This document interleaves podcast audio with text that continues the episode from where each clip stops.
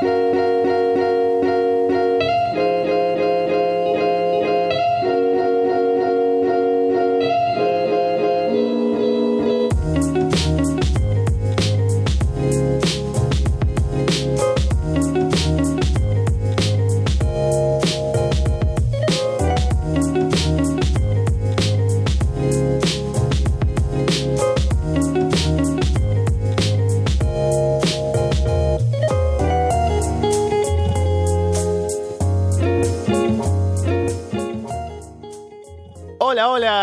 están? Soy Alessandro Leonardo y esto es Arras de Lona. Pasen, pónganse cómodos y sean bienvenidos, como siempre, a una nueva edición del podcast, episodio número 183. Gracias por darle ese botón de play a esa descarga, ya sea a través de Evox, de iTunes, de YouTube, o por seguirnos, por supuesto, en arrasdelona.com y solowrestling.com. Y llevábamos tiempo sin hacer un show especial de Ring of Honor, uno de estos del formato clásico, y nos toca hablar esta vez de lo que fue el 16 aniversario de la empresa desde Las Vegas, un show que estuvo bastante bien, había venido bien trabajado también en storylines, en, en crear hype y todo lo demás, y cumplió en el ring, así que vamos a hablar largo y tendido sobre lo que fue este evento, y para eso está aquí Alejandro Jiménez. Alejandro, ¿qué tal? Muy buenas Alessandro y muy buenas a toda la familia de, de Rat de Lona. La verdad es que con ganas, con ganas de revisar este evento de, de Rhino. La verdad es que este inicio de año en Rat de Lona hemos tenido poquito de Rhino. Apenas grabamos un episodio de Menap, que estaremos grabando otro la, la semana próxima. Ya tenía ganas de revisar contigo el pay-per-view y coincido. En líneas generales me pareció un buen pay-per-view, creo que cumplió, me dejó un buen sabor de boca, así que ya con ganas de revisarlo. Vamos a ver entonces lo que fue este 16 aniversario. Teníamos a Bully Ray, el Enforcer, haciendo una promo de apertura que yo diría es exactamente igual a la que hizo al inicio de Manhattan Mayhem, palabra por palabra, con lo de No es Sports Entertainment y todo, y así empieza el show. El primer combate es Hiromu Takahashi contra Flip Gordon. Flip hace sus rebotes en el ring y Hiromu se burla. Hiromu toma el control, se dedica a adoptar derrios del público, ¿no? Porque él ya no tiene el gimmick de traer al gato, pero la gente aún lo hace, así que bueno, él aprovecha que está over eso. Golpea con uno a Flip. Flip intenta el 450, Hiromu esquiva, le aplica un Canadian Destroyer a Flip, que rebota de cabeza en la lona y antes de caer al piso suelta una super kick. Hiromu bloquea el 450 con las rodillas y al final aplica la Time Bomb para llevarse la victoria. Bueno, opener precedido por esta promo genérica 404 del señor Bully Ray, siempre hace la misma y es muy divertido que diga, eh, esto no es entretenimiento deportivo, esto es Rhino of Honor y el siguiente segmento estamos viendo, en primer lugar, eh, un gatito de peluche siendo utilizado para pegarse y luego mil bumps por ahí y, los referís cayendo noqueados, entonces no tiene mucho sentido. Pero bueno, ahí el bueno de Bully Ray siempre dando hype. Comentar también que me gustó mucho el, el vídeo introductorio que hizo Rhino Honor. Quizás su producción pues no destaca tanto como estos grandes vídeos previos que puede hacer WWE, pero creo que siempre hacen buen trabajo con las aperturas de los pay-per-views y me gustó bastante ahí hypeando la historia de la empresa. Y la lucha me gustó, me parece un combate entretenido. Tenía ciertas dudas si iban a darle la victoria o no a Flip Gordon, pero parece que están yendo lento. El talento joven al que andan puseando ahora es Punisme Martínez, a pesar de que tampoco ganó. Pero Flip Gordon creo que está yendo con paciencia. Me pareció un combate bueno. Quizás no tan espectacular como algunos podrían haber pensado, pero yo creo que siendo un opener funcionó bien, despertó al público. Hiromu, como siempre, muy, muy over por, por Estados Unidos. Y contento, otra victoria de, de, Hiromu. Flip ya tuvo su partida por Japón. Y sobre todo me quedo con que Flip poco a poco está un poco más serio. No sé si he visto No Rising, pero Flip andaba algo nervioso, errando algunas secuencias. Y aquí en Estados Unidos le veo mucho más cómodo, así que sigue mejorando, eso siempre es positivo. Sí, es que también estando en Japón por primera vez, eh, no solo el hecho de estar ante un público diferente, ¿no? Y en realidad un ambiente distinto, sino también querer venderse, ¿no? Querer que lo vean por primera vez y la gente ya sepa, ah, mira, este tipo tiene cosas especiales, ¿no? Y por eso el esfuerzo, y tal vez sobre esfuerzo, al estar ahí en Honor Rising, pero aquí lo hizo bien, el combate fue sólido, y eh, me parece bien que no haya ganado, porque una victoria sobre Hiromu así gratuita, pues es eh, no sería lo más correcto de hacer. Y aparte hay que ir con calma con Flip Gordon, ¿no? Que va agarrando experiencia, va un poco más eh, ganando importancia en el roster y ganándose al público. Así que con tiempo creo que esto puede funcionar a largo plazo, así que ya veremos cómo llevan a Flip Gordon, que es lo siguiente para él, ¿no? Y eh, tiene este feud, ¿no? Eh, de, más que nada de YouTube con, con The Elite, ¿no? Con Cody Rhodes. Pero creo que está bien que lo lleven con calma y ya veremos hasta dónde llega. Sí, yo creo que tiene que pulir algunos matices todavía en el sentido de, en su combate con, con Cody, por ejemplo, en Manhattan Mayhem, yo creo que Flip eh, brilló un poquito más en el sentido de que cuando tiene algo de historia detrás, si tiene a, un, a una persona como Cody, que es el que se encarga pues, de hacer reaccionar a la gente, de que todo tenga un sentido en el ring y demás, un combate mucho más, pues, entretenimiento deportivo, como decía Bully al inicio, yo creo que Flip está más cómodo. En estos combates todavía con Takahashi creo que le falta un poco de experiencia, es normal. El tipo lleva como tres años de profesional, o por lo menos así en un nivel más o menos conocido, y tiene algunas carencias. Los combates a veces parecen un poco una sucesión de movimientos y ya está. Yo creo que Akiromu fue el que llevó el peso, aunque Flip no lo viera nervioso, creo que sigue teniendo algunos errores y me gusta que vayan lento porque se le ve contento y la gran intriga será ver cómo acaba todo esto que tiene con Cody, que si All In, que si All Out, que si los John Bucks, que si a dónde te crees que vas. Le están haciendo un gran favor los colegas de, de Bean Elite y parece que eso a Delirio le gusta, así que mientras todos estén contentos, pues nosotros a disfrutar de ello.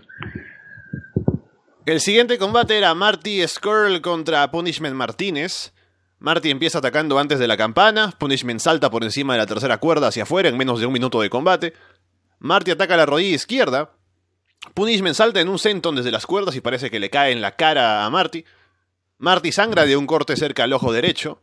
Marty aplica un impresionante Brainbuster levantando al que es mucho más grande que él, Punishment Martínez. Marty baja del ring y saca una bolsa, se la mete en la truza. El referee le dice algo, ¿no? Y Marty amenaza con golpearlo. La seguridad se acerca para evitar que lo, golpee al pobre referee.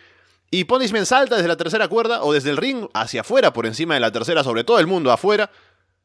Punishment saca una mesa de debajo del ring. Y esto me encanta porque Ian Ricobani y Cole Cabana están en comentarios y dicen, oh, esa mesa no estaba ahí para ser usada así, ¿no? Y bueno, la arma Punishment pone a Marty encima, salta desde el ring, pero Marty esquiva y Punishment rompe la mesa solo. El referee está distraído, Marty saca la bolsa como para tirar talco porque él ya lo hizo anteriormente. Punishment se cubre la cara para evitar que esto suceda, pero no hay nada en la bolsa. Marty aplica una patada baja, cubre y luego de esa, de esa patada cubre y se lleva la victoria. Aquí hay muchas cosas que me gustaron. Bueno, en primer lugar, el detalle de no sé qué hace esa mesa ahí abajo. Y yo, bueno, ni que hubiera una pelea Street Fight más adelante en la noche, ¿sabes? O sea, se sobreentiende que va a haber objetos debajo del ring. Y más allá de, ese pequeño comentario estúpido, por así decirlo, me gustó mucho la narración, sobre todo de Colcabana. Creo que Colcabana en estos sus aniversarios aporta realmente mucho. El año pasado también, cuando, cuando debutó prácticamente en comentarios junto a Ian Ricaboni y cuando estaba Kevin Kelly, también me gusta cómo trae pues, recuerdos de, de la empresa, empieza a traer cosas de toda la historia de Rhino of Honor y creo que es un buen detalle para la gente que lleva siguiéndolo más tiempo. En respecto al combate, me sorprendió para bien. Eh, tenía grandes dudas de cómo iba a funcionar el combate.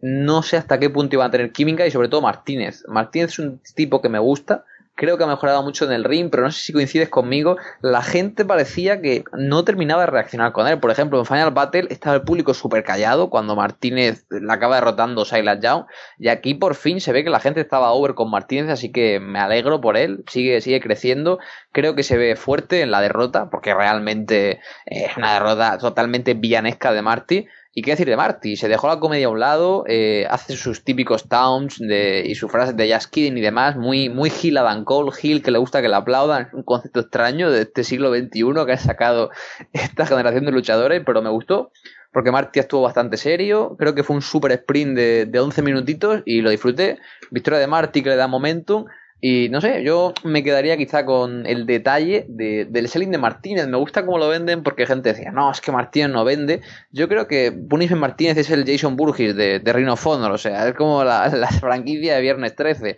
Le puedes matar con lo que quieras, que el tío siempre se levanta y siempre, pues eso, parece que no le duele nada. Y creo que dentro del personaje, no me parece que sea una cuestión de que tenga un mal selling. No, claro, y no puedes exigirle a alguien con el gimmick y con la apariencia y toda la presencia que tiene Punishment Martínez que venda como cheeseburger, ¿no? Porque son personajes diferentes y hay que entender que uno vende de una manera y el otro de otra. Y por eso, si no vende tanto como los demás, está bien, porque es su personaje, ¿no? Tiene, tiene que venderte a ti la idea de que pues es, es difícil de vencer. Y me parece que el combate, el combate estuvo bien hecho porque Como decía, salió Marty más serio, ya pensando en que va a ser retador al título, así que es otra mentalidad, ¿no? Para afrontar el combate, y lo hizo bien, y, lució bien, así que cuando lo ves al final salir, pues dices, ah, ahora tiene un retador importante, Dalton Castle.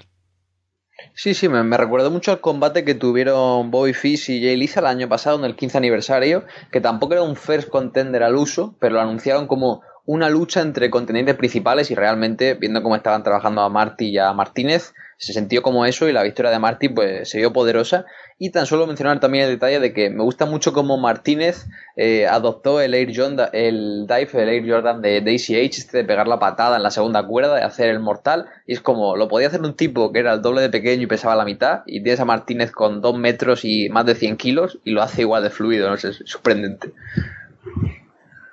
Título mundial de la televisión en juego, Kenny King contra Silas Young. Se anuncia a Kenny de Las Vegas, pero no recibe la gran reacción del luchador babyface local, ¿no? Hay abucheos incluso para el pobre Kenny.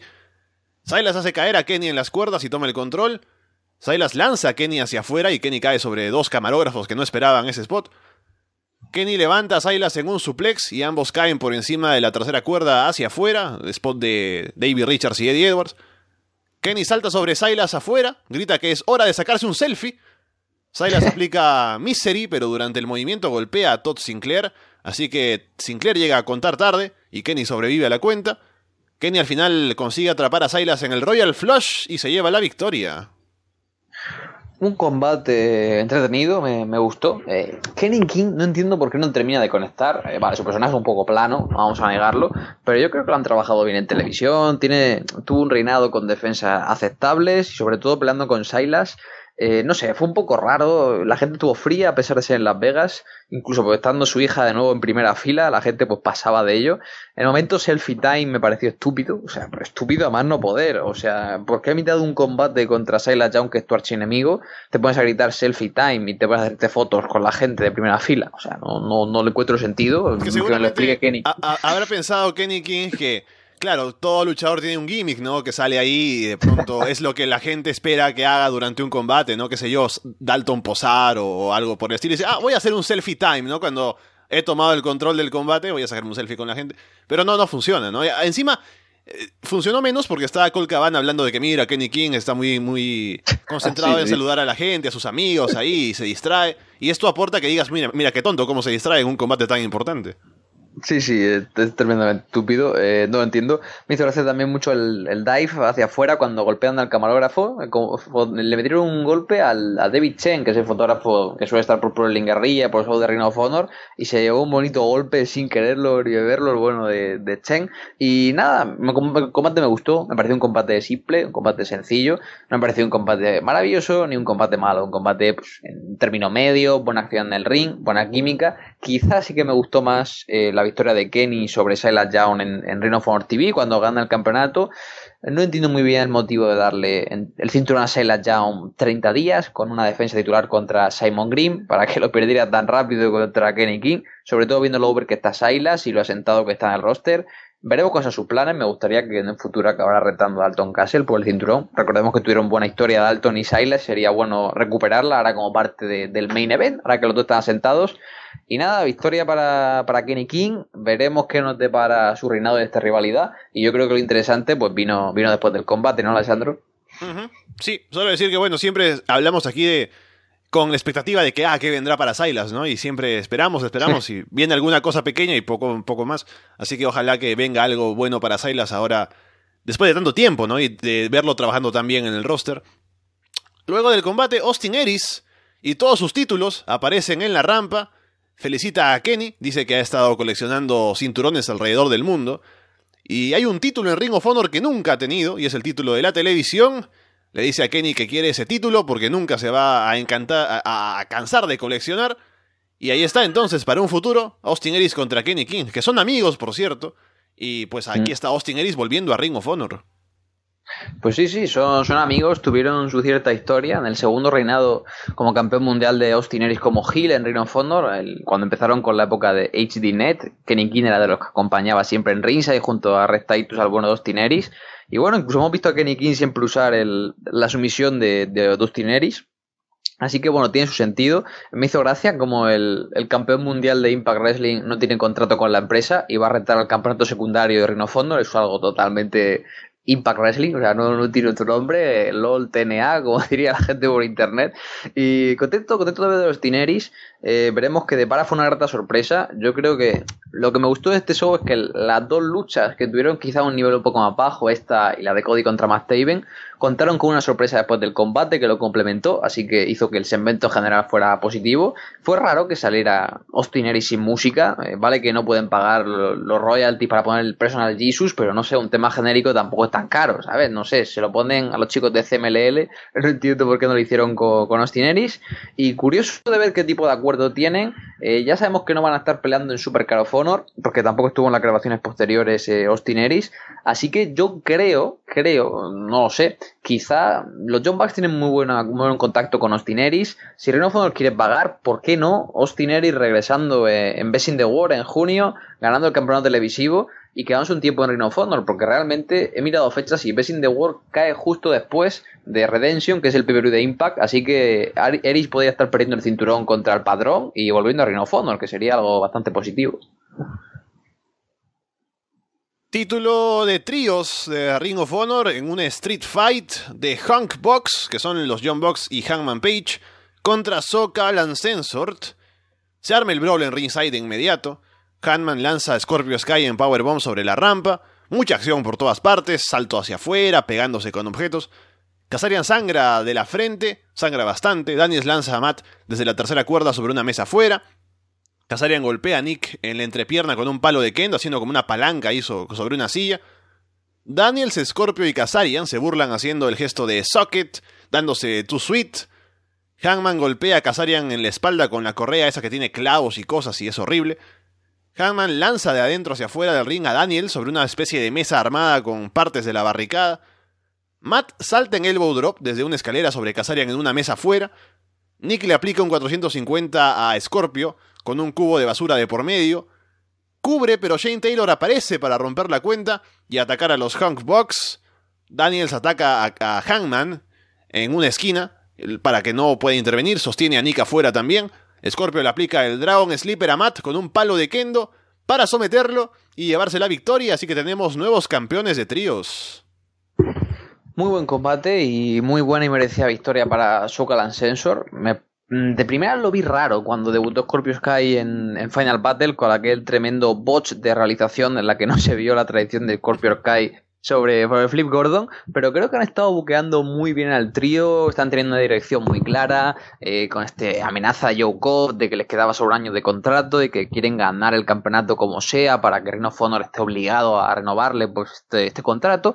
Y me gusta cómo lo están llevando, me alegro por su victoria y sobre todo me alegro por la victoria de Christopher Daniels, que se convierte en el primer campeón Grand Slam de, de la historia de Reno Honor. En cuanto al combate, me gustó mucho, me pareció uno de los puntos altos de la noche, eh, tremenda Street Fight, o sea, los John Bucks cuando se meten en este tipo de combates eh, lo dan todo y esto fue una auténtica locura, o sea, hubo spots tremendos, es, es flipante como Kazarian y Daniels, que son los veteranos aquí, eh, se dejan tirar contra barricadas, empiezan a sangrar, unos tremendos blade jobs solo para poner over a los jóvenes, o sea, me parece maravilloso, digno de mención, me quedo con el spot de, de Daniels cayendo de espaldas contra las vallas cuando hacen la pila de vallas en ringside porque tiene pinta de ser tremendamente doloroso esa lámina de acero que recubre la valla. Y, nada, un buen combate. Creo que los Homebucks han hecho un gran trabajo han sido los mejores campeones de tríos hasta la fecha han elevado mucho la edición de tríos y ahora han dado la patata caliente a Sokalan Sensor para que sigan por esa guía. Tengo dudas de ver a dónde irán los Bucks, que no tendrán problema meterse en el roster en la división tag. Y sobre todo dónde va Hanman Page ahora que quedó tan over con este Jimmy de loco, del Hanman está muy loco, de, de Rhino Honor. Así que no sé, tengo curiosidad por ver cómo va todo, pero estoy contento que pues año y medio después la división de tríos tenga ligera dirección y aunque no sea muy profunda, nos dé grandes combates como este. Sí, y eh, Soca son un buen equipo, tienen química, no son los tres veteranos. Me, imagino que. Yo sé que Kazarian y Daniel se conocen ya un tiempo, son amigos. Me imagino que con Scorpio también, que con los años que tienen todos combinados en el wrestling se habrán conocido en algún momento, así que también Yo creo que, hay una relación así. Sí. Si no me equivoco, creo que cuando empezó PWG, cuando Kazarian era campeón, era cuando Scorpio Sky estaba luchando también por un PWG, ¿no? Creo que se conocerán de ahí, puede ser. Sí, sí, sí, sí. Así que funcionan bien como equipo, por lo, por lo que me, alegro que sean los campeones ahora, siendo la base de esa división y al menos le da pues eh, algo importante a la división con tener un campeón que claro, ya los John Boxy y Hammond Page lo eran, pero teniendo un acto, un gimmick que es específicamente hecho para hacer un trío, me parece que está bien que sean los campeones, así que veremos qué retadores hay, qué combates pueden hacer, pero me parece una buena decisión que sean los campeones de la división de tríos. Sí, sí, totalmente de acuerdo. Tengo muchas ganas de ver cómo funciona. Espero que les den un buen reinado. Y la gran duda ahora es, siempre hemos visto grandes tríos heels, bueno, estaban los homebacks, pero no eran 100% eh, babyfaces. Tengo la duda de qué trío van a crear de babyfaces para, para entrar en rivalidad con Socalan Sensor, porque ahora mismo en el roster, no sé tú, pero no veo a nadie. O sea, veo a The Kingdom que puede estar retando por allá. Eh, no sé, Coast to Coast puede estar haciendo equipo con alguien. Silas Young también con Milonas y Bruiser. Pero son todos kills. No, no, veo ningún babyface para retar a, Daniel Casarian y a Scorpio Sky. Hmm. Después del combate aparecen Vinny Marcelia y TK O'Ryan para atacar a los John Box y luego sale Bully Ray para detenerlos, un poco haciendo la previa de lo que vendría después, que es Cody Rhodes contra Matt Taven. Cody viene acompañado, bien acompañado, de Brandy y Barry, el oso libre de drogas. Taven le deja el anillo a Bobby Cruz en ringside. Taven se burla de Cody haciendo un gesto de Stardust. Cody se desconcentra porque Taven coquetea con Brandy y Taven toma el control. Barry está desesperado en ringside, ¿no? Queriendo intervenir, Brandy lo tiene que detener. Barry le quiere pasar una silla a Cody, pero el referee se la quita. Mientras el referee está distraído, Taven golpea a Cody con su bastón y aplica el Crossroads, pero cuenta en dos. Cody luego sobrevive al clímax. Cody golpea a Paul Turner por accidente. El resto de The Kingdom aparecen y le aplican la patada baja a Cody. Pero Cody tenía protección esta vez, ¿no? Porque el spot lo habían hecho en Ring of Honor TV. Bully Ray hace huir a The Kingdom otra vez. Cody aplica el Crossroads y se lleva la victoria. El combate más flojo de la noche para mí, yo creo que estos dos trabajaron mejor en Ring of TV, un espacio de tiempo mucho más compacto, eh, fueron a lo sencillo y ofrecieron un poquito de química, me parecen dos buenos personajes, creo que están muy asentados tanto Cody como Taven y me ver que, Cody estuvo bajando un poquito al mid y alejándose un poquito del main event para, para darle más visibilidad a Matt Taven, pero tenía algo peligroso aquí, tenían dos heals, o sea, Cody a principio de año era eh, el Bullet Club más babyface cuando pierde con Dalton Castle, pero ahora Cody viene como super heel después de, de haber traicionado a Kenny Omega en Japón, entonces duelo heel heel eh, ya vimos cómo funcionó con Marty y Punishment, pero aquí no queda alto claro. Eh, luego tuvimos constantes interferencias de, los sitios libres de drogas en ringside. A ver, en el combate de Cody Flip Gordon funcionó en Manhattan Mayhem porque el combate era prácticamente un gimmick y a pasárnoslo bien, pero aquí no tenían del todo claro si vamos a hacer un combate serio, vamos a hacer un combate cómico. Entonces, como que estaba a medio gas entre las dos cosas, eh, no terminó de funcionar. Cody, yo creo que cuando tira por el gimmick es tremendo, pero cuando Cody simplemente quiere hacer un combate plano, un combate normal, un combate de, de televisión, de, la midcard, sin ningún tipo de historia detrás, creo que es cuando saca las carencias a relucir y aquí es donde lo hemos visto. Cody hace un combate normal, no tiene el todo gimmick con Taven y, y, ya está. Me gustó el callback al final con Cody llevando esta coquilla en la entrepierna pues para que Taven no pudiera golpearle. Eh, se lleva la victoria que se la tiene que llevar, que es Cody, que tiene la, la gran lucha con Kenny Omega en Super Card of Honor, pero poco más. Es que me parece una lucha súper rutinaria, súper simple. Y no sé, me estaba gustando cómo estaban tratando más Taven y miedo me da hacia dónde lo van a llevar porque ahora mismo le veo muy perdido después de esta derrota. Sí, fue claramente una rivalidad breve, solo para armar ¿no? lo, que lo que sería pues lo siguiente para Cody, que es lo importante, ¿no? La rivalidad con Kenny Omega. Y lo que puedo decir solamente del gimmick de Barry antes de pasar a lo siguiente, es que me imagino que luego de lo que pasa aquí, no con la revelación y eso, ya no estará el oso más junto a Cody, ¿no? Así que será para retirar ese gimmick y un poco para saber que no todos los combates son pues de comedia. Bueno, bueno, no, no te pienses porque aquí traigo yo los scoops. La, la, noche después de, del 16 aniversario, en las grabaciones posteriores, eh, Cody se deshizo de, de Barry, porque ya comentaremos quién estaba debajo, y se trajo un nuevo compañero llamado Bernard, el oso de los negocios. Uh. Ah, es, un, es un oso vestido de traje de chaqueta, así que ten cuidado. Y yo te digo, solo sabiendo eso ya me da ganas de ver Ring of Honor T, yo que estaba un poco sin tiempo, ¿no? Ahora habrá que hacer tiempo para ver ese segmento y a ese nuevo oso. Luego del combate, Cody está celebrando en el ring, celebra con Brandy, ¿no? Le da un beso, quiere celebrar con Berry también, pero Berry lo empuja, se quita la cabeza y resulta que es Kenny Omega, la gente se vuelve loca, ¿no? Porque nadie, nadie se lo esperaba. Le aplica un rodillazo a la cara a Cody, Brandy golpea a Kenny, ¿no? Lo golpea, le da una bofetada, pero luego termina dándole un beso y como que se ríe de él y se va y Kenny se queda con cara de what the fuck. Eh, sí, sí. Cara de what the fuck fue cuando vimos que por fin eh, Barry, el, osito libre de drogas, era Kenny Omega. Fue una, una grata sorpresa. Yo creo que el público aquí se volvió loquísimo. Fue uno de los pops de la noche. Era algo que mucha gente estaba pronosticando. Y me gustó verlo. Creo que le añade bastante a la rivalidad porque hubiera sido bastante frío que simplemente con esos combates que tuvieron en No Rising hubieran ido a super caro fondo en un combate tan importante. Y me alegró ver que, pues, que Kenny viajó a Las Vegas, estuvo en el pay-per-view y luego las tapings posteriores para crear algo de, build de cara a este combate. Y el segmento con Brandy fue raro, o sea, Brandy básicamente lo que hace es besar a Kenny y se ríe de él y dice, oh, te gustó, eh, se va a decir a Gota, es como, eh, eres homosexual, eh, tu novio es Kota Ibushi, te ha dado un beso, es una chica, te ha gustado, es raro, y es como, no existen bisexuales en el mundo. O sea, no, no entiendo nada. De, no me entra la cabeza. Y lo peor de esto es que esto no lo ha buqueado Delirious. Esto lo buquea el Bullet Club por completo. O sea, yo me imagino a, Kenny Omega y a Cody hablando en backstage, cual Vin Russo, pensando, Buah, mira qué pedazo de idea tengo. Y, y, luego quedó terriblemente feo. O sea, es que yo estaba escuchando a Brandy y digo, pero por favor, ¿qué, qué basura es esta? O sea, no entiendo. Yo espero que olviden esto porque creo que no tiene ningún tipo de, de nexo causal con la, historia de, Kenny contra Cody.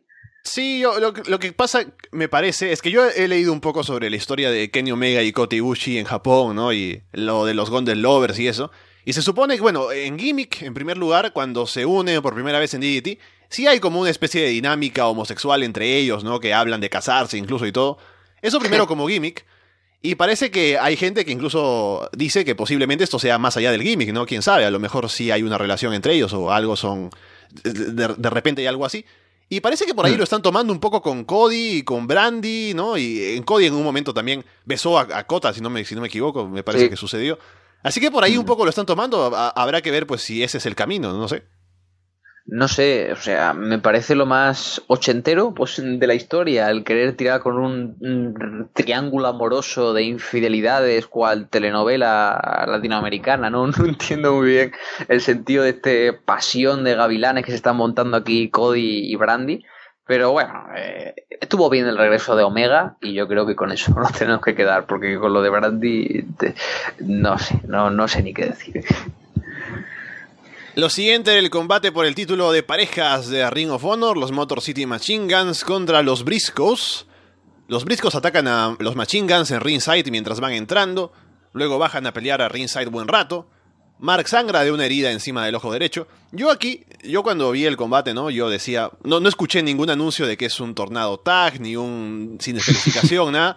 Yo digo, ¿hay descalificación? ¿Es un combate tag normal o, qué sucede aquí? Porque están en ringside buen rato, intervienen todo cuando, cuando les da la gana, así que no sé, no sé qué pasa aquí. El público no está muy metido. Son los briscos, Alessandro. ¿Quién le dice a los briscos que se den tags? O sea, por favor, están locos. El público anda un poco, un poco callado, ¿no? Especialmente me imagino porque vienen de la revelación de Kenny Omega y todo lo demás, así que se había, habían llegado pues al hype por arriba y después bajan un poco aquí. Es así que los spots, lamentablemente, en el combate no se sienten tan importantes. Sabin le aplica el Cradle Shock a Mark, pero Jay rompe la cuenta. Jay le aplica el Jay Driller a Sabin, el finisher que mata a todo el mundo, pero Sabin eh, sobrevive, cuenta en dos. Rematan a Sabin con el Doomsday Device y con eso sí se llevan la victoria los briscos y son nuevos campeones. Eh, a ver, yo tenía mucho hype de cara a este combate, porque bueno, todo el mundo conoce, bueno, todo el mundo no, esto es muy falaz, eh, la mayoría de gente aficionada de Ring of Honor conoce la historia entre estos dos equipos y los grandes combates que dieron en 2007 y 2008, que si no lo han visto, pues espero que lo estén chequeando ya cuando escuchen esto, que tuvieron en Good Time Memories y luego en Retour Engagement, eh, fueron tremendos combatazos. Y vale que han pasado 10 años, pero yo creo que los Motor Machine Guns están en un estado de forma muy bueno y los briscos son geniales. O sea, la gente se piensa que los briscos son viejos y no, es que los briscos debutaron hace 16 años, pero es que uno tenía 17 y otro 18 años. O sea, es que son jovencillos todavía, están ahora prácticamente en su madurez Así que tiene mucha tela. El combate a mí me gustó. Eh, hay mucha gente que ha hecho que el combate estuvo feo, que estuvo raro, que eso, que no, no tuvo mucho sentido. Yo creo que el público estuvo muerto, el público estuvo muy, muy callado, el público venía cansado de Omega y sobre todo el público estuvo callado con los Machingans como ha estado en todo su reinado. O sea, los Motor City Machingans no han conseguido conectar con la gente.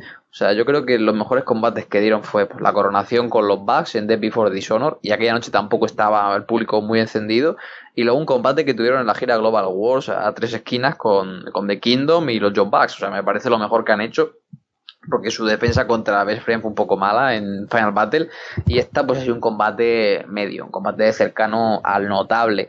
Eh, tiene algunos problemas este combate. O sea, lo primero son los machingan. O sea, la historia supone que los briscos son despiadados, son modo super full heal, pero full heal genial, pero es que la gente les quiere tanto que les sigue aplaudiendo. O sea, aparecen los briscos modo full heal, los vamos a matar, y la gente cantando Men Up y Let's Go Brisco. O sea, no entiendo qué necesitan hacer. O sea, se cargaron a Velvet Sky, acabaron con la carrera de Bull Ray, mataron a Tommy Dreamer y se cargaron casi la carrera de Chris Sabin de nuevo, y la gente sigue aplaudiendo los briscos. O sea, no entiendo este público no sé qué tiene que hacer, pero creo que su trabajo como Gil es bueno, pero le falta esta súper abucheo natural que debería surgir entre la gente. Y luego están los machingans. Los machingans eh, ven que la gente aplaude los briscos y piensan, bueno, somos los Hills. Y Alex Silly empieza a hacer poses de Hill, empieza a hacer tácticas de Hill y es como, tío, no, hacer un combate face-face y luchar como por ser los underdogs, pero no adoces el rol de Hill porque aquí no tenía nada de sentido ni siquiera dentro de la historia. Entonces, eh, no sé, el combate, ya digo, estuvo bien, pero careció un poco de, estructura por su parte, su parte central, y luego el final, o sea, Chris Sabin en Final Battle sobrevive un pal driver para luego ganar con un cradle pin a Best Friends. Y, el J-Driller, ¿vale? O sea, estamos hablando del J-Driller, que es uno de los finishers, ya no protegido de Rhino of sino en el panorama general del wrestling. Casi nadie sale de un J-Driller. O sea, yo creo que la última vez que vi a alguien salir de un J-Driller probablemente fue Jay Lethal cuando era campeón mundial. O sea, es que es como el finisher letal. Y Chris Sabin no, no solo sale en dos y sin ni siquiera apurar, o sea, como si fuera, yo que sé, un neck breaker, es que la gente queda callada. O sea, claro, sí. Lo peor es que es el gran spot del combate, ¿no? El falso final de, todo de todo el evento. Y la gente está dormida, ¿no? Este el público frío y no reacciona. O sea, se hizo por nada esto de sobrevivir al finisher. Y otra cosa, ¿no? Fue Chris Sabin también quien sobrevivió al 3D eh, cuando se retiraban los Team 3D de, TNA. O sea, Sabin aquí eh, eh, algo para notar, ¿no? El tipo resiste más que Johnny Gargano, ¿no? Que ya decía Mauro Ranallo, hay que hacer un test a su ADN, ¿no? Hay que hacerle al test a, a Chris Sabin. Sí, sí, es que realmente yo no entiendo primero cómo deciden que salga del, del J-Driller. No sé, o sea, que hubiera salido del Dulce, que es más normal que salga alguien, pero que salga del J-Driller y hubiera acabado, yo hubiera acabado con combinación J-Driller Froggy Bow y todos contentos, pero no sé. No sé cómo lo ves tú, pero ya digo, yo creo que el combate no sabía muy bien adoptar roles y sobre todo yo creo que los machingas necesitaban perder los cinturones porque por mucho que me gusten y por muy buena forma que tiene, eh, la gente no reacciona con ellos, su reinado ha sido frío y yo creo que se tienen que separar o hacer alguna cosa distinta, pero lo que está claro es que la gente ya no los compra. Es una pena, pero no los compra. Sí, es, es lo que estaba pensando también, que es raro porque trabajan bien, son un buen equipo, son sólidos en el ring y todo. Pero por algún motivo nunca genera reacción entre la gente. Los combates que tienen en defensas no se sienten grandes combates. Hay un problema con ellos que no sé, no, se podría decir cuál es exactamente, es algo bastante intangible. Tal vez será el hecho de que los ven como ya no los ven como los recuerdan en el pasado, ¿no? La memoria de que decía, oh, el mejor equipo del mundo en algún momento y ahora ya no lo son, tal vez qué sé yo, pero no funciona y así que estoy de acuerdo contigo en que era buena idea quitarles el título y a ver qué se puede hacer con ellos. Un turn heal, ¿no? Full heal, tal vez, o algún cambio, qué sé yo. Pero sí es cierto que no ha funcionado bien, así que bueno, una lástima para los Motor City Machine que son un gran equipo, históricamente sobre todo, pero bueno, ahora parece que no. Claro, porque este momento Tour Hill ya solo tenemos Hills en el roster de Rhino o sea, es que aquí es un problema histórico, pero que acentúa con los años. O sea, Delirious sigue teniendo el problema de no saber cómo crear un buen babyface. Es que no sabe y le cuesta muchísimo. Y incluso Jay Lethal, que es el gran babyface ahora, Jay fue un babyface sea, era un Hill, y como era Hill la gente le aplaudía y por lo tanto hicieron el tour. O sea, no es que no fue ni de manera natural por el buqueo. No, no sé qué tienen que hacer para que la gente de, de Reign of Honor pues, aplauda a un, a un babyface y abuchea a un Hill. Es, es difícil, yo creo que los que mejor lo están haciendo son The Kingdom, que siempre consiguen abucheos. Y yo tengo mucha curiosidad por el reinado de los Briscos, porque es su noveno reinado, pero hacía cinco años que no eran campeones. O sea, yo desde que veo la empresa de manera regular, eh, los Briscos no tenían el cinturón, he visto sus reinados clásicos, así que tengo bastante hype. Creo que están haciendo un tremendo trabajo, o sea, creo que eh, Jay es genial las promos, creo que aportan muchísimo y son muy buenos. Y tengo curiosidad de ver qué retadores puede haber de ahora en adelante. Quizás salga de Quinton, quizás salga los John Bucks, eh, no lo sé. Quizás se traigan algún team de fuera, Coast to Coast puede subir. Pero creo que será refrescante, aunque sea un noveno reinado, ha pasado tanto tiempo que creo que puede funcionar de alguna manera porque el nivel lo siguen dando y, eso quizá luego puedes perder el cinturón y llevar a, a Jay Briscoe al main event porque siempre funcionan como, como singles pero yo creo que venía bastante bien y a mí personalmente me parece refrescante y no sé, tengo, tengo hype por ver qué depara la edición en parejas con, unos icónicos como son los briscos. Vamos con el main event por el título mundial de Ring of Honor, Dalton Castle contra Jay Lethal. Los colores del atuendo de Lethal son como los de Randy Savage en WrestleMania 3. Dalton hace sus poses en el medio del ring, pero Lethal lo ataca igual porque esto es un main event. Dalton se lastima la rodilla derecha, lo que aprovecha Lethal para tomar el control. Dalton evita el tercer tope hacia afuera de Lethal y le aplica un German suplex en ringside. Lethal patea a uno de los chicos en el filo del ring y Bobby Cruz lo atrapa. Lethal salta en tope hacia afuera y derriba a Bobby Cruz por error, ¿no? Se lo tienen que llevar, el pobre está muerto, ¿no? Colcabana va a verlo también. Lethal levanta a Dalton en un torture rack y hace como un rolling senton hacia adelante. Lethal en un momento escapa al Bangarang y aplica una figure 4. Lizal aplica el Lethal Injection, pero cuenta en dos. Lizal busca aplicar un cutter desde el filo del ring hacia afuera, lo busca como tres veces, pero Dalton bloquea y lanza a Lizal en un German suplex desde ahí hacia afuera. Lizal parece que cae de cabeza en el piso. Intercambian golpes en el medio del ring al final. Dalton desde un roll-up levanta a Lizal para aplicarle el Bangarang y llevarse la victoria. Gran combate, titular, gran main event. Si algo me gustó de este 16 aniversario fue como pusieron solo 7 luchas en la cartelera y cada combate tuvo tiempo de sobra. O sea, los combates fueron entre los 10 minutos hasta los 26 que duró el main event. No se sintió nada corto, no sentimos esto que, como decía en inglés, todo que estuvo como rush, que estuvo súper rápido para intentar caber en las 3 horas. O sea, cuando vi que quedaban 35 minutos y empezaba el main event, digo, ya es que me, emocioné. Y 26 minutazos le dieron a Castle y a Lizal. Y yo creo que Lizal estuvo magnífico de nuevo. Lizal está súper motivado, o sea, está atravesando un momento de forma maravilloso. Y le sacó a Dalton Castle la performance que hacía falta. O sea, todos decíamos, Dalton necesita ese gran combate para terminar de posicionarse como campeón mundial. Tiene el personaje, tiene el carisma consiguió la gran victoria en Final Battle, pero necesita la gran lucha y la dio. Y vimos de Main Event de Ring of un gran combate de wrestling profesional. O sea, yo probablemente uno de los mejores Main Event que ha dado Ring of está hace mucho tiempo, perfectamente desde los combates, desde el Daniel contra Dan Cole del año pasado, o incluso las defensas de Lizal contra Jay Briscoe o contra Jay Styles.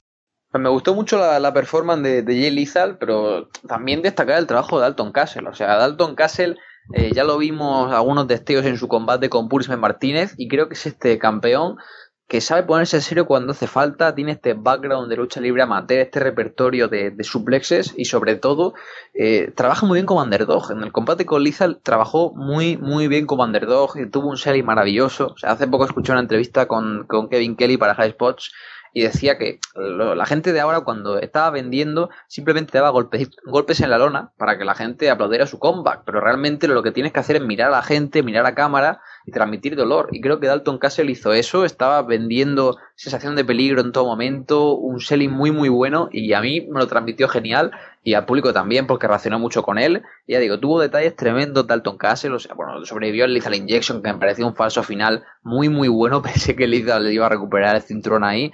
Me gustó mucho toda la storyline de Dalton Castle no pudiendo hacer el Bangarang y que Lethal lo revertiera hasta en tres ocasiones para que al final Castle tuviera que hacer uno súper rápido para que Lizan no pudiera agarrarle y nada. O sea, me pareció súper inteligente. Y luego el, tremendo spot, el spot del German Suplex contra Reinside de Celepron. O sea, que alguien como Jay Lizal tome esa serie de bumps simplemente por sacar un buen combate cuando él ya lo ha demostrado todo. Y para poner over a un joven talento, habla muy, muy bien de, de Jay Lizal. Y no sé, me gustó mucho. Me encantó la referencia de, de Cole Cabana, los comentarios de Chris Lobby, del bueno de Sapolsky, diciendo, en una referencia a los viejos tiempos, este spot fue Dangerous, que era lo que siempre gritaba Sapolsky, con su voz tan aguda, así que me gustó la referencia. Ya digo, un gran combate, creo que solidifica a Castle como campeón, y con esto me da ganas de seguir viendo a Dalton Castle como campeón, porque creo que ha demostrado que sabe ponerse divertido cuando hace falta, eh, sabe vender cuando hace falta y si le dan media hora puede plantarla, puede plantarle cara y puede dar un gran combate. Y realmente que me parece de los mejores combates que ha dado Reno Fondor en, los últimos años y sin miedo lo digo. O sea, es que me costaría pensar en uno mejor que esto de los tiempos recientes. Sí, yo estoy de acuerdo contigo, fue buenísimo y ya lo puse en Twitter, pero a pesar de que no quiero restarle mérito a Dalton Castle, debo decir que Jelly tuvo una actuación espectacular, ¿no? Llevando el peso del combate, manejando los tiempos, genial. Y en general un, gran main event, le dieron tiempo, como ya decías, ¿no? Yo vi que faltaba como media hora y dije, bueno, ahora han planeado bien el show como para tener un main event que se sienta como un main event y efectivamente fue así. Gran victoria para Dalton Castle que pues con esto se establece como el campeón, ¿no? Que ya pues ha tenido este, esta victoria que le da credibilidad sobre un tipo como Jay Lethal. Y luego del combate sale Marty Skrull a encararlo para que sepamos que ese es el camino a seguir ahora para el título mundial de Ring of Honor. Y debo decir que al igual que con Jay Lethal, creo que Marty Skrull pues, es capaz de darle a Dalton Castle un combatazo cuando finalmente se enfrenten.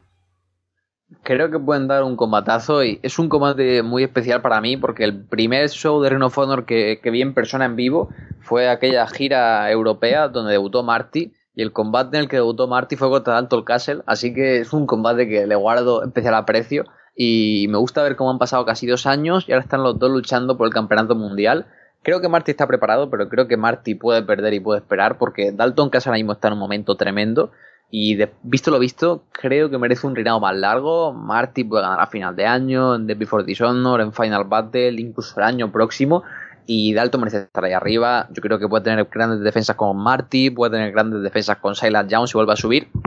Estoy contento, estoy contento de que por fin Ring of Honor haya dado un show en el que el main event sea un main event largo, con Cody por limitaciones de su estilo siempre estaba esos 10, 12 minutos, 13, 14 como mucho alguna vez, bueno, 20 con Kushida que se tiró 15 minutos fuera del ring haciendo el tonto, y, y realmente estamos hablando de un show de Ring of Honor en el que el combate de anoche es el main event, es un combate individual, es una pelea por el campeonato mundial. Y no, no se ha robado anoche los John Bucks en mitad de la cartelera, no se ha robado Jay Lisa en mitad de la cartelera, no, no. El main event ha sido el mejor combate, que es como debería ser en todos los shows. Y yo creo que es algo muy positivo para Reino of Honor, ya digo, sobre todo porque no daba un combate tan largo en un main event de pay-per-view, yo creo que hace mínimo año y medio, dos. Sí, un buen show entonces este show aniversario, bastante bueno, bien planeado, bien organizado eh, bien distribuida la cartelera en cuanto a tiempos, en cuanto a, posiciones eh, de los combates. Así que recomendable para ver entero, no es pesado de ver, estuvo bastante bien, no hubo demasiados combates, así que yo contento con lo que dio Ring of Honor en este 16 aniversario. Sí, sí, totalmente de acuerdo. Yo creo que es un gran eh, punto de partida para empezar este año, nueva fanaticada que venga, que se anime a ver este show porque realmente estuvo muy bueno. Yo diría que quizá el combate menos bueno, el más mediocre por así decirlo, fue el Cody contra, contra Matt Taven, pero fue cortito, tuvo un buen post-match, así que tampoco me parece algo ofensivo, creo que un combate que lo puedes ver y, y no te pasa nada, igual que si te lo saltas tampoco pasa. Pero me gusta la dirección que está tomando Ring of. Eh, fue un show prácticamente sin gente de New Japan. Están dándole forma a directos de la casa, eh, a Dalton Castle, a Marty Skrull, a Punch Martínez, a Flip Gordon, Showcase Sensor. están haciendo las cosas bien y sobre todo ahora que le está viendo tanta gente con Honor Club, ahora que ha aumentado tanto su popularidad, más que nunca en la historia de la empresa, este tipo de shows son positivos porque si alguien vino de nuevo a saber Ring of con este 16 aniversario, seguro se llevó buen sabor de boca y seguro quiere saber por lo que está viniendo. Y eso es lo mejor que le puede pasar a la empresa ahora mismo. Y con eso, cerrando en esta revisión del show aniversario, pasemos a algunas preguntas que te han enviado, Alejandro. A ver, ¿qué, qué nos ha preguntado la gente? Pues sí, recordad que podéis enviar vuestras preguntas cada semana entrando en la página web de Arras de Londra, la sección de MENAP. Y bueno, esta semana tenemos tres correos, tres preguntitas, así que vamos a ir leyendo por aquí. Eh, la primera pregunta nos la envía Monster Among Us desde Monsterland y dice, hola chicos, dejaré un par de preguntas. Dice la primera, ¿Qué opináis de los pro WWE que constantemente tiran basura a Ring of Honor, alegando un supuesto nivel in-ring bajo y haciendo especial énfasis en The Young Bucks, a los cuales se indican como tíos que están textualmente matando al wrestling? Y por último, una pregunta para Alejandro. ¿Cómo es tu relación con el grupo conocido como los Tops? Bueno, Alejandro, si quieres responder algo a la parte de la primera pregunta, estos pro WWE haters de Ring of Honor, eh, ¿qué te parece que están matando el wrestling, los Young Bucks y compañía? No, lo que pasa es que yo creo que existe la impresión de parte de WWE, ¿no? De la gente que ve solo WWE o de los mismos luchadores, que hay un estilo mainstream, ¿no? Un estilo de cómo se debe hacer el wrestling de manera correcta, ¿no? De eh, apuntando al gran público, a los grandes eventos y demás. Y cuando ven shows independientes y ven que hay otro tipo de wrestling, ¿no? Más rápido, tal vez, más spots, más de interacción con el público, tal vez, dicen, ah, esto es wrestling, pero de de las ligas menores, ¿no? Y de pronto lo ven de esa manera. Pero eso no quiere decir que uno sea mejor que el otro, que uno sea buen wrestling, el otro sea malo, que se esté matando el negocio, cosas por el estilo. Es simplemente estilos, ¿no? cosas de hacer el wrestling de diferente manera y aparte me parece que está adecuado al tipo de público que va a los shows, porque alguien que va a un evento de WWE no espera lo mismo que cuando va a un evento de PWG o un evento de Ring of Honor, hay otras expectativas y es más, si vas a Ring of Honor y te hacen un combate de WWE, pues quedas decepcionado porque no es lo que fuiste a ver. Así que creo que hay para todo un momento y un lugar. Estoy totalmente de acuerdo con las palabras de Alessandro. Simplemente es eso, que hay estilos diferentes, cada empresa busca su nicho de mercado distinto y quizás, bueno, nosotros disfrutamos más con Ring of Honor porque nos gusta más el producto, pero no significa que Ring of Honor sea la panacea del wrestling, que sea lo mejor de la historia que WWE sea el eje del mal, como mucha gente piensa. Eh, cada empresa da lo suyo cada consumidor ahora que podemos hacer a tantas cosas, pues le gusta lo que le gusta. Y yo generalmente que tiran eh, basura a Ring diciendo que el nivel in ring es bajo. A ver, el nivel in ring no es el que tenía hace 10 años, porque ni es una indie, ni tiene, ni el circuito independiente está igual que antes, ni tiene el roster que tenía antes, pero bueno, yo creo que con esta revisión de pay-per-view vemos que el nivel in ring pues sigue estando ahí en alto y no creo que eh, una Spotfed mate el wrestling, porque hace poco un, usuario en, Twitter llamado Alan Chipshot estuvo haciendo una recopilación, no sé si lo viste Alessandro, de GIFs de gente que a principio del siglo XX, por 1930-40, ya hacía flips y volteretas en el ring. O sea, si no estaba matando el wrestling en el 34, ¿cómo la estar matando ahora? No tiene sentido. Y en segundo lugar, la pregunta, ¿qué relación tengo con el grupo conocido como los Tops? Eh, supongo que se referirá a la gente de la comunidad social Topcast y demás. Y bueno, tengo buena relación con los que están por allá ahora. Tengo buenos Alessandro, el usuario Sony, que le gusta mucho la lucha libre mexicana, llamado también se llama Alessandro. Ah, eh, tengo buena relación. En, el, en, el, show de Imperio. Lo, vi ahí, lo saludé, sí. Eh, es un buen tipo, le gusta mucho la lucha libre mexicana y el suit style. Y es muy, muy simpático, de los mejores que me llevo de allá y tengo buena relación, pues gente como Turco, que es de los pocos fans que existen de Impact Wrestling, ahora que eh, Carlos Ryder ha bajado del barco. Eh, también tengo buena relación con tiene al chino, que es un chico que revisa la Puroresu, que también escribe muy bien, eh, que se conocía antes como Mastermind en Twitter, así que mi relación es totalmente cordial, aunque ya no escriba para ellos. Dicho esto, pasamos a la siguiente pregunta. Nos llega de parte de Roman Reigns, escrito Roman con R o H al principio, gran detalle. Procedencia la City of Honor. Hola chicos, soy un view de puro talk y lucha libre que al parecer está más muerto que el push de Cheeseburger y he escuchado muy buenas críticas de este podcast. He aquí mis preguntas. Tiene cuatro preguntas, así que iremos una por una, Alessandro. Primera pregunta. antes de pasar a eso, una cosa que. Eh, eso de puro talk y lucha libre, ¿no? Que hay esas frases que tú dices una, para, para decir un comentario, ¿no? Cuando dices, por ejemplo, Ah, estás esperando que suceda algo y está muy lejos y dices, uff, eso pasará cuando, no sé, cuando San Pedro baje el dedo, ¿no? Acá se decía cuando Perú vaya al Mundial, ¿no? Pero ahora que Perú ya está en el Mundial, Yo creo que podemos decir cuando vuelva lucha libre y puro talk. Sí, yo creo que se puede utilizar ya porque ya se escucha como programa pintas, ya no son ni, programas actuales. Primera pregunta de Roman Reigns. Eh, siempre me he fijado en el árbitro de Ring of Honor, uno que tiene un problema alimenticio, el cortito XD. Y quisiera saber su historia, porque me parece un tipo que ha estado desde los principios de Ring of Honor y nadie le valora. Eh, ¿Tienes algo que comentar de esto, Alessandro? O como quieras, no me encargo yo. Sí, yo la, verdad no, porque tengo en espera un, el podcast que me parece que hace Col Cabana con Todd Sinclair Ahí lo tengo, pero aún no lo he escuchado, así que no, no sé mucho todavía de, de, Todd Sinclair. Ya me enteraré, o me enteraré ahora que lo comentas tú. La verdad es que Todd Sinclair tiene es, una persona súper buena y la gente se piensa que es el senior referee, que es el referee más antiguo de Rhino of pero es mentira. O sea, es Paul Turner, el primer referee que tuvo Rhino of y que sigue en la empresa. Todd Sinclair llegó en 2003 eh, por recomendación de CM Punk. Fue curioso porque cuando hicieron el torneo por el campeonato puro, en el segundo aniversario de Rhino of Honor, eh, básicamente introducen a, a, Sinclair por recomendación de CM Punk y Gabe Sapolsky quedó muy impresionado con él porque en este combate eh, Punk empieza a avanzar varias rondas en el torneo consiguiendo lo típico que parece que son cuentas dobles, que los dos luchadores tienen eh, los hombros en la lona, pero CM Punk lo levantaba un poquito y se robaba la victoria. Y Todd Sinclair hizo muy buenas calls en ese combate, no, se, no erró con ninguna cuenta, eran normas nuevas del campeonato puro y gustó y a partir de ahí empezó, empezó a funcionar y empezó a salir. Así que ahí viene un poquito esta, esta historia con, con Todd Sinclair. Y la verdad es que es un tipo muy querido dentro de la empresa. Recomiendo escuchar el podcast de The Art of Wrestling de Cole Cabana con él y otras entrevistas que ha hecho a lo largo de su carrera. Y es gracioso porque eh, le llaman en, backstage Fat Pants, eh, pantalones gordos, porque siempre, no, no porque esté gordo, sino porque siempre le quedaban anchos los pantalones y se le caían cuando empezó en el mundo del wrestling. Es un tipo muy simpático que incluso le, abrí por Facebook cuando yo empecé a ser referí árbitro aquí en España y me dio consejos para ser árbitro, así que es un oh. gran tipo. Ah, responde hasta la gente desconocida de la otra punta del mundo. Le tengo un cariño especial. Pasamos a la segunda pregunta. Dice, ¿será que algún día New Japan le dé a Rhino Honor el poder presentar por primera vez un Okada contra Tanahashi en suelo americano? ¿O es algo que están reservando para algún evento exclusivo de New Japan Pro Wrestling en Estados Unidos? Lo primero, para llegar a un Okada contra Tanahashi, tiene que haber un. Tiene que haber una justificación, ¿no? Porque no se puede hacer así gratuitamente. Así que si va a suceder, pues hay una historia detrás, tal vez el título en juego, tal vez la rivalidad se reanima de algún motivo, o tal vez hay una copa o algo por el estilo. Y solo así se podría hacer.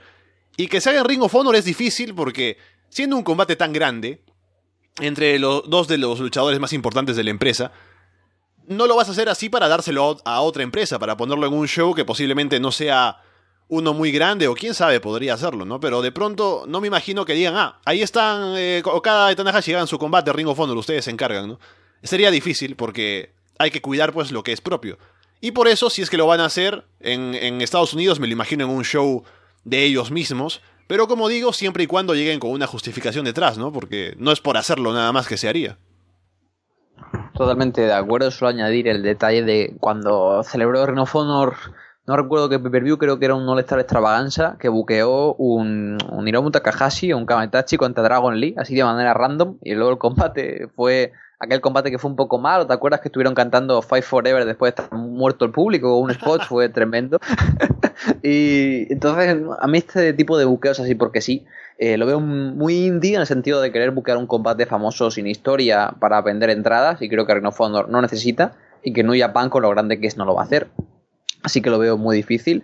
Tercera pregunta, he visto la expedición de muchos luchadores de CMLL en Ring of Honor y me pregunto por qué Rush no se atreve a dar este salto a Ring of Honor. No creo que sea decisión de Rush ir o no. Eso ya depende de lo que la empresa quiera o lo que una empresa quiera darle a la otra, dependiendo de pues lo que se necesite, ¿no? Y siendo Rush o Rush un tipo tan importante en México, querrán que si lo van a utilizar, lo utilicen de manera correcta allá, ¿no? Que le den algo bueno que hacer. Y si lo necesitan en México para hacer algo, pues no se lo dan. Así que eh, eh, no depende de él. Así que él no es que no quiera dar el salto, sino que depende de lo que pase en las empresas.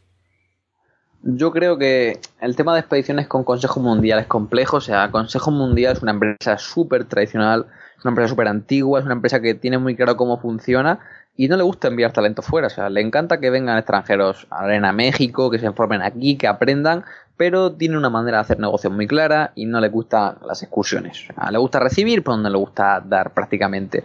Entonces, con New Japan hay que verlo. O sea, rara vez manda gente al peso de Super Juniors, hace Fantástica Manía y ya. Y con Rhino of pues tres cuartos de lo mismo. O sea, de muy de vez en cuando manda luchadores, me han mandado muchas preguntas diciendo, ¿y por qué no viene más gente de CMLL a Rhino? Porque CMLL no quiere. O sea, es muy restrictiva con esto. Entonces, ¿me gustaría ver alguna vez a Rus o a Ras en Rhino of Honor? Sí, pero si lo va a hacer es como una aparición esporádica y, no como una excursión, como estamos acostumbrados a ver con gente pues, de New Japan en, en Rhino. Y cuarta y última pregunta, si Carístico decidiera ir a Rhino of Honor gracias al acuerdo con CMLL, ¿cómo creen que lo reciba el público? Hmm, recibirlo solo con verlo, eh, no sé, yo creo que lo buchearían, tal vez, porque recordarán pues su paso como Sin Care, los boches y eso, tal vez, quién sabe. Pero al final de eh, el modo en el que lo recibe el público y cómo reaccione ya depende de su performance, ¿no? Si va ahí y hace boches, pues bueno, lo abuchearán. Pero si va ahí y lo hace bien, supongo que recibirá aplausos. Así que eso ya dependería de, de lo que suceda cuando, cuando está luchando, ¿no? Pero de verlo nada más. Ah, yo tal, yo creo, depende de cuán enterados estén de también cómo es él como persona en backstage y demás, ¿no? Pero yo creo que lo buchearían. Yo creo que un Rhino of Honor, un público más hardcoreta clásico de Rhino of Honor le hacía la pitada del siglo. O sea, le hacía la Jeff Hardy en Dead Before Dishonor y lo mandaba a su casa entre abucheos. El público ahora no lo sé porque este hombre cambia tanto de nombre y de máscara que no, no, no sé si lo reconocerían de primeras. Probablemente la gente que compró tickets pues, pues sí que lo vería cuando anunciara, vería la leyenda mexicana, príncipe de oro y plata, como quieran llamarle ahora. Y yo creo que la bucharían y que le cantarían si fuera un público troll, como es el público de, New York, que estaría cantándole Bouchamania hasta el minuto uno. Y luego, claro, carístico ya podría hacer un buen combate y pasar de todo, o ponerse nervioso, como le pasó al bueno. ¿A, quién le pasó? A, Místico también le hicieron una pitada tremenda en mm. Edimburgo eh, este verano. Así que probablemente los mexicanos son muy de sangre caliente y si la buchean, pues se podrían zarzar en algún tipo de pelea. Así que bueno, por parte de Roman Reigns se despide y nos desea éxito y un último mail que tenemos por aquí, de parte de Nehemías, desde este, un lugar cuya definición le, volará la mente a Albert. Bueno, ahí se queda. Eh, empecemos con el mail. Con el anuncio del precio de Super Caro Honor por Facebook Live, ¿estará en Sinclair aprovechando de testear la audiencia para la posibilidad de emitir su show semanal por Facebook y ampliar su rango de visualización? Yo esto no lo veo porque la misma WWE ahora mismo está haciendo la prueba con Facebook, con el Mismax Challenge y demás, y no ha ido tan bien que digamos. Y es una plataforma todavía que está en pañales, ¿no? Hay que ver cómo evoluciona, cómo va la audiencia tal vez. Y pasar todo el show a Facebook, todo un show semanal, no creo que sea más conveniente. Además, eh, Sinclair pues tiene todas estas cadenas de televisión, así que hay que aprovechar lo que se tiene y más bien querer experimentar con algo que no se sabe cómo irá, pues no, no sería correcto desde el punto de vista de los negocios. Yo creo que las transmisiones por Facebook Live es simplemente pues, para que la gente que no conozca el producto, que le pueda llegar un enlace, lo pueda ver gratis y si le gusta comprar el pay-per-view. Ya está. No, no creo que tenga mayor función porque realmente se llevan haciendo... Antes no se le da tanto bombo, pero se llevan haciendo preso mucho tiempo en, en la aplicación de Fight TV y en Facebook incluso haciendo pequeñas entrevistas. Entonces no le veo mayor relevancia y además que Ring of Honor ya emite el producto gratis, o sea, en Estados Unidos todas las estaciones de Sinclair, creo que también emitían en Comet, emitían también en Stadium. Internacionalmente se puede ver el show gratis en su página web y en, Fight TV. O sea, es que realmente es gratuito ver el show ya y con plataformas que tienen una distribución mucho mayor. Así que no creo que sea la premisa para emitir el show por, por Facebook Live porque creo que sería un problema logístico. Segunda pregunta, y lo otro que quería preguntar es por la alianza cuádruple entre New Japan, CMLL, Ring of Honor y Revolution Pro. Aquí una pregunta. Eh, ¿Ven en un futuro, por cómo están con el buqueo interpromocional, que a CMLL lo saquen por desinterés de cooperación? Si bien no he visto muchos shows de Red Pro, ya que a veces pasa muy por debajo del radar, esta, esta, esta está mucho más atractiva con su alianza. Recordemos la British J-Cup, por ejemplo. Eh, ¿Cómo ves tú en un futuro que saquen a Consejo Mundial por desinterés de, cooperación, Alessandro? Hmm. Lo que yo veo que puede pasar, más que por desinterés, es que vean que no les conviene seguir con Consejo Mundial porque Al final de pronto hay mucho mucha complicación para coordinar apariciones y préstamo de talento y demás, para que luego, cuando hay talento de Consejo Mundial en sus shows, no signifique mucho. Y dices, bueno, seguramente tendremos buenos combates y será interesante para llenar carteleras, pero al final no llama a nadie, ¿no? Nadie viene a ver nuestros shows para ver a gente de Consejo Mundial.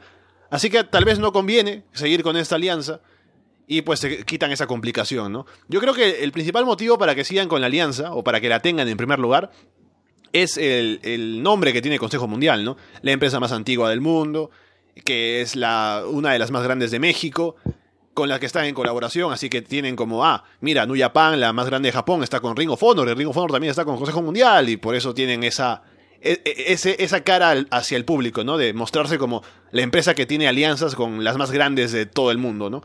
Así que por eso me parece que siguen con Consejo Mundial, pero más adelante, como digo, yo no lo vería raro, porque si comparas lo que aporta New Japan, no solo en, cuanto a talento, sino también en cuanto a, llamado hacia el público, y lo que hace Consejo Mundial, pues es la noche y el día.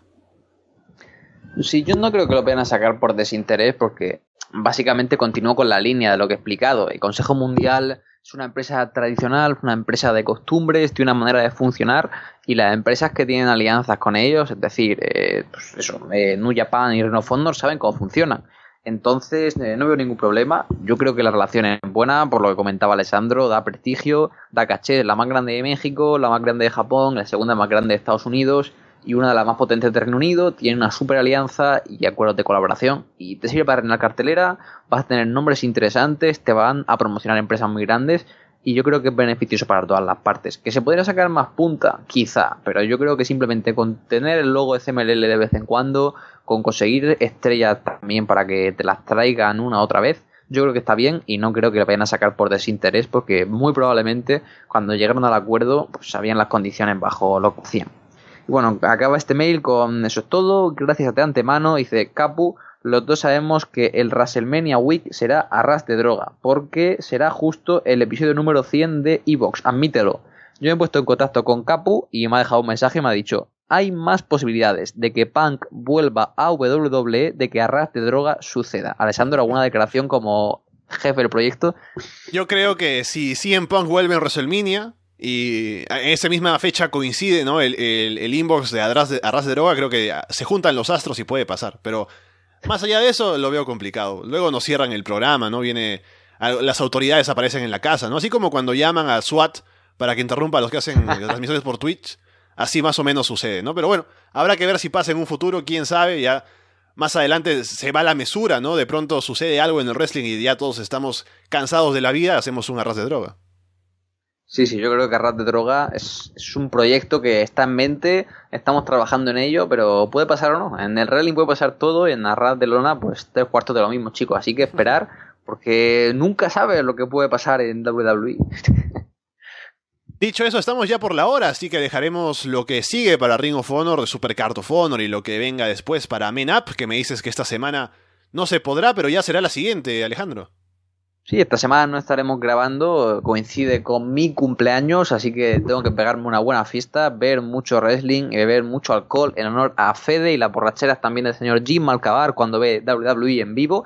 Y sí, estaremos grabando pues la semana próxima, estamos hablando ya que he hecho un vistazo al calendario, que grabaremos domingo 24 de marzo y ya estaremos solo a dos semanitas del fin de semana de WrestleMania. Estaremos pues hablando un poquito de la resaca post aniversario, noticias que vayan saliendo, primeros episodios de Ring of Honor TV y esa cartera de Super Car of Honor 12 que si no la habéis visto, echarle un ojo a solowrestling.com que pinta muy muy fuerte, más de 5.000 entradas vendidas y es un gran momento para ser fan de Ring of Honor y es un gran momento para escuchar como siempre a Rat de Lona, Men Up, a Rat de Lona clásico, realizando pay-per-views y toda la programación. Y bueno, si vuelven puro talk y lucha talk, pues también, pero como parece que no, pues ahí quedará el recuerdo en, en la página web.